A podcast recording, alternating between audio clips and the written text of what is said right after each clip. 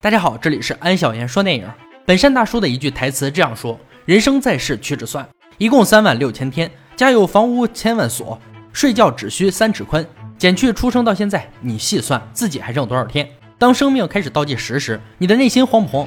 今天安哥为大家解说一部动作科幻电影《二十四小时末路重生》。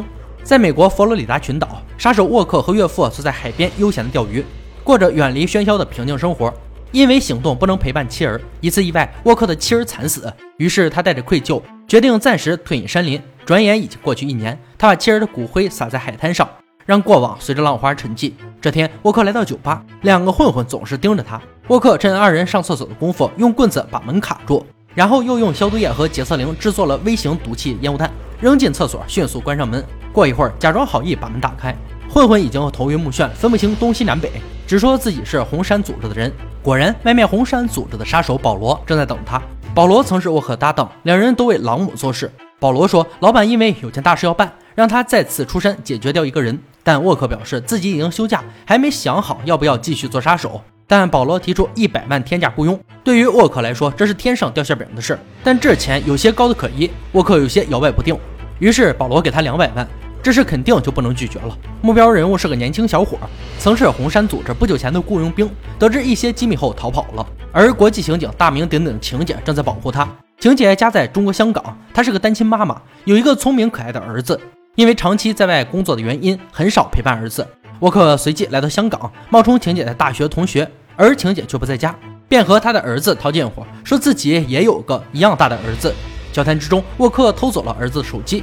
通过对晴姐的手机定位查询到她现在的位置，得知正在机场准备登机。计划周密的沃克决定使用美男计，便来到机场故意和她搭讪。晴姐却高冷回绝。眼看人要溜，沃克计划取消了航班，一切在计划之中。晴姐又返回到座位上，无聊至极，解解闷儿。于是他们便来到小酒馆。沃克上来就是老套的表白，对晴姐那叫一见钟情。但晴姐见多识广，根本不理他。于是沃克又讲述了自己悲惨的人生。同病相怜的两人迅速坠入爱河。完事后，晴姐去洗澡，趁此机会，沃克从晴姐手机中获得了雇佣兵的隐藏地，之后拿起枪准备杀了他。但想起两人如此投缘，心一软，他就没有下手，便放弃了这次机会。走出宾馆，他给保罗打去电话。这时，紧随其后的晴姐叫住他，并用枪命令他跪下。突然经过一辆车，沃克先发制人，枪枪不留余地。身为刑警的晴姐灵敏地躲过子弹。趁机连开两枪，正中沃克心脏。看着刚刚滚床单的女人如此狠毒，沃克觉得女人心海底针，颤巍巍的倒在地上。眼前出现妻儿来接他的场景，还是自己媳妇儿好。当他从噩梦中惊醒，只看见医生在安慰他，他不知道发生了什么，胸口却多了一道长长的疤。保罗告诉他，他已经被请柬杀死了，因为组织研究了一个新科技，植入了沃克的身体里，才得以让他续命。这时出了一个声音，是总头目朗姆。他让沃克说出雇佣兵的藏身位置。沃克此时还不知道，说出信息后就是他的死期。朗姆让他一路走好，于是命令保罗继续暗杀行动。朗姆走后，保罗告诉沃克自己不想参加暗杀行动，但一入贼船深似海是有道理的，于是想要帮助沃克尽快解脱。但沃克还不想死，他盯上一把手术刀自己解绑。接着医生要给他注射大剂量吗啡，沃克迅速逃脱。干净利落地杀死了随行保安，又威胁医生得知身体里的新科技只能让他活一天，而他情绪激动时会产生幻觉。现在死亡时间不到二十四小时。激动的沃克挟持了医生，命令他给自己找出口。这时愤怒让沃克产生幻觉，眼前出现了自己的儿子。他走上前，却只剩空气。回过神，看见出口，便留了医生一条命，拼命地跑出来。此时还有二十小时零三十三分，但他并不畏惧死亡，只是担心岳父。便给他打去电话，说自己活不长了，让他好好照顾自己。岳父让他永远不要放弃活的希望。挂断电话，他决定大干一番，截获了一辆出租车。另一边，雇佣兵正在接受调查，因为发现红山组织的恶行，才来找国际刑警洗刷自己的罪恶，用相机记录下种种恶行。总头目朗姆在一处偏远的树林有一个废弃的货柜厂，而里面却有七十多具平民的尸体，每个尸体的胸口都有缝合的伤痕。手腕上也伤痕累累。朗姆用众多人的命，正在做一个人体复活实验，正是在沃克身上植入的新科技。月黑风高时，尸体被拉出去，扔进挖好的大坑里焚烧掩埋，而雇佣兵们都要签署保密协议，违反者必死无疑。这时，警觉的晴姐无意间掀开窗帘，却看见对面楼顶的杀手保罗正在用透视的狙击枪瞄准这里。晴姐迅速大喊：“趴下！”保罗枪枪精准爆头。敌暗我明，情节等人只能迅速逃离，但保罗早已安排人堵住他们。又是一阵激烈的枪击对决，情姐一个完美的转身，躲开对方的射击，保护着雇佣兵跑到大厅楼上，两人纵身一跃，直接跳下，杀手紧随其后，打伤雇佣兵的腿。两人以为逃出来了，身后却又冒出两枪手。危机时刻，沃克出现，开车夹碎两枪手。情姐和雇佣兵迅速上了他的车，并用枪威胁他带自己离开。不知好歹，两人和沃克激烈的争吵。这时，朗姆的人紧随其后，一阵枪林弹雨，机枪扫射，三人命大都没中枪，但沃克身体却出现问题，倒在晴姐身上，又被他打醒。对方步步紧逼，枪战眼看就要变成连环车祸。沃克随即展示了他惊人的车技，连警车都甘拜下风。加速冲出重围，三人为这惊心动魄的逃生场面正感慨着，不知哪来一枪正中雇佣兵心脏。原来是保罗在天桥等候多时。沃克三人来到海滩，面对奄奄一息的雇佣兵，谁都无能为力，只能看着他慢慢的走向死亡。而沃克看了看自己的时间，对着灵魂说了一句：“十六小时后见。”情姐却发现录像的储存卡在危机时刻被善良的雇佣兵拿出来。沃克把雇佣兵的尸体埋葬在海边，并让晴姐回家好好生活。自己用剩下的时间来搞定一切。保罗这边也发现储存卡丢失，虽然人死了，但证据还是丢了。任务失败后，朗姆利用保罗的家人作为威胁，让他不择手段完成任务。这也证实了保罗对沃克说的那句话：“一入贼船深似海，根本没有回头路。”于是他做了个残忍的决定，订了直通香港的机票，又给沃克打去电话，告诉他已经在监视晴姐的孩子，让他拿卡来换儿子的平安。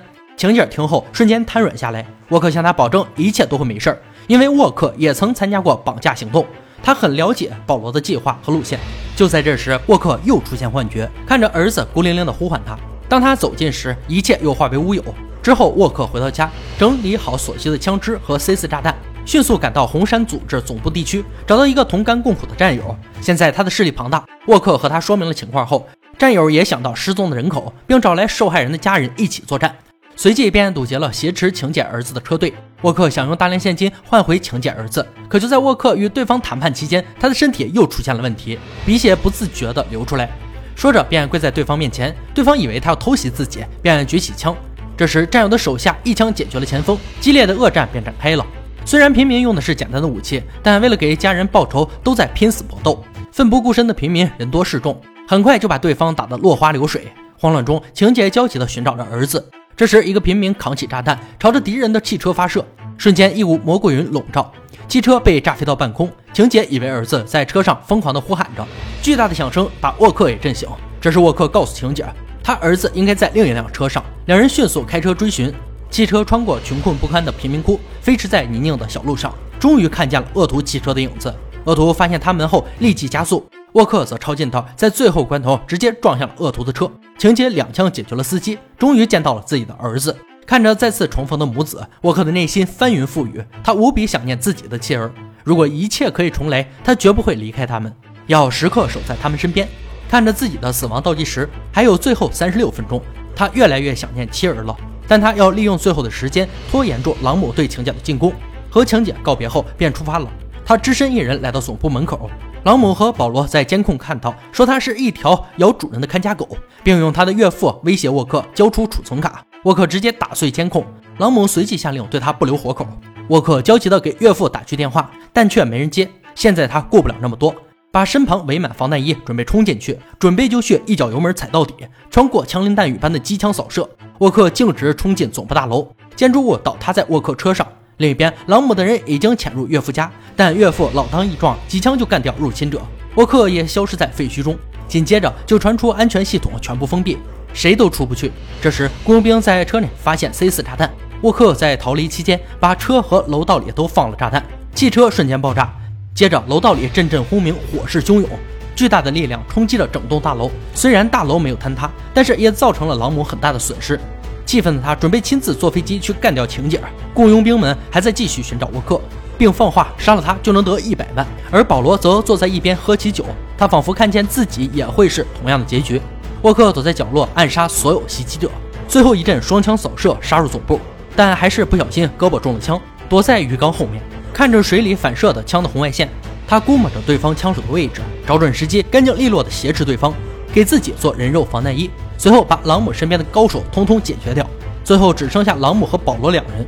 满脸是血的沃克又看见了自己的儿子，儿子笑着说：“爸爸，我和妈妈等你回家。”此时时间只剩六分钟，沃克准备去见妻儿了。这时朗姆叫住他，沃克扛着机枪走出来，一顿扫射，却没射向朗姆和保罗，因为想守着那份友谊和对老板的忠诚，只要请姐平安就好。这时命大的雇佣兵又来袭击沃克，两人扭打在一起。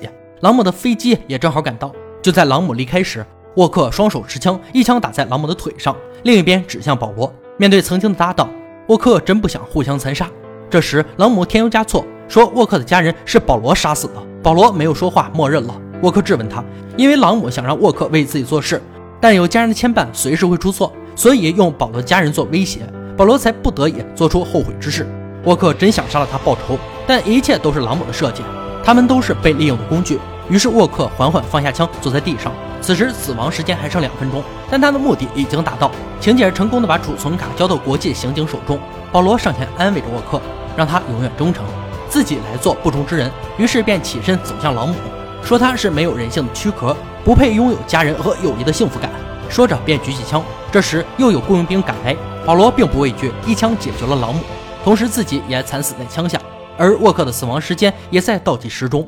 他静静地等待着死亡的来临，眼前浮现出和妻儿一起在海边钓鱼的场景，耳边却有人在呼唤他，让他停止战争，一切会好起来的。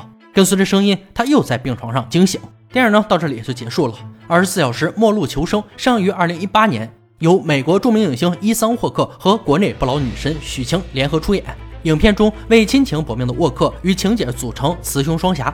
经历重重劫难，背水一战，面对生命的倒计时，争分夺秒，步步为营，也警示人们时间的重要性。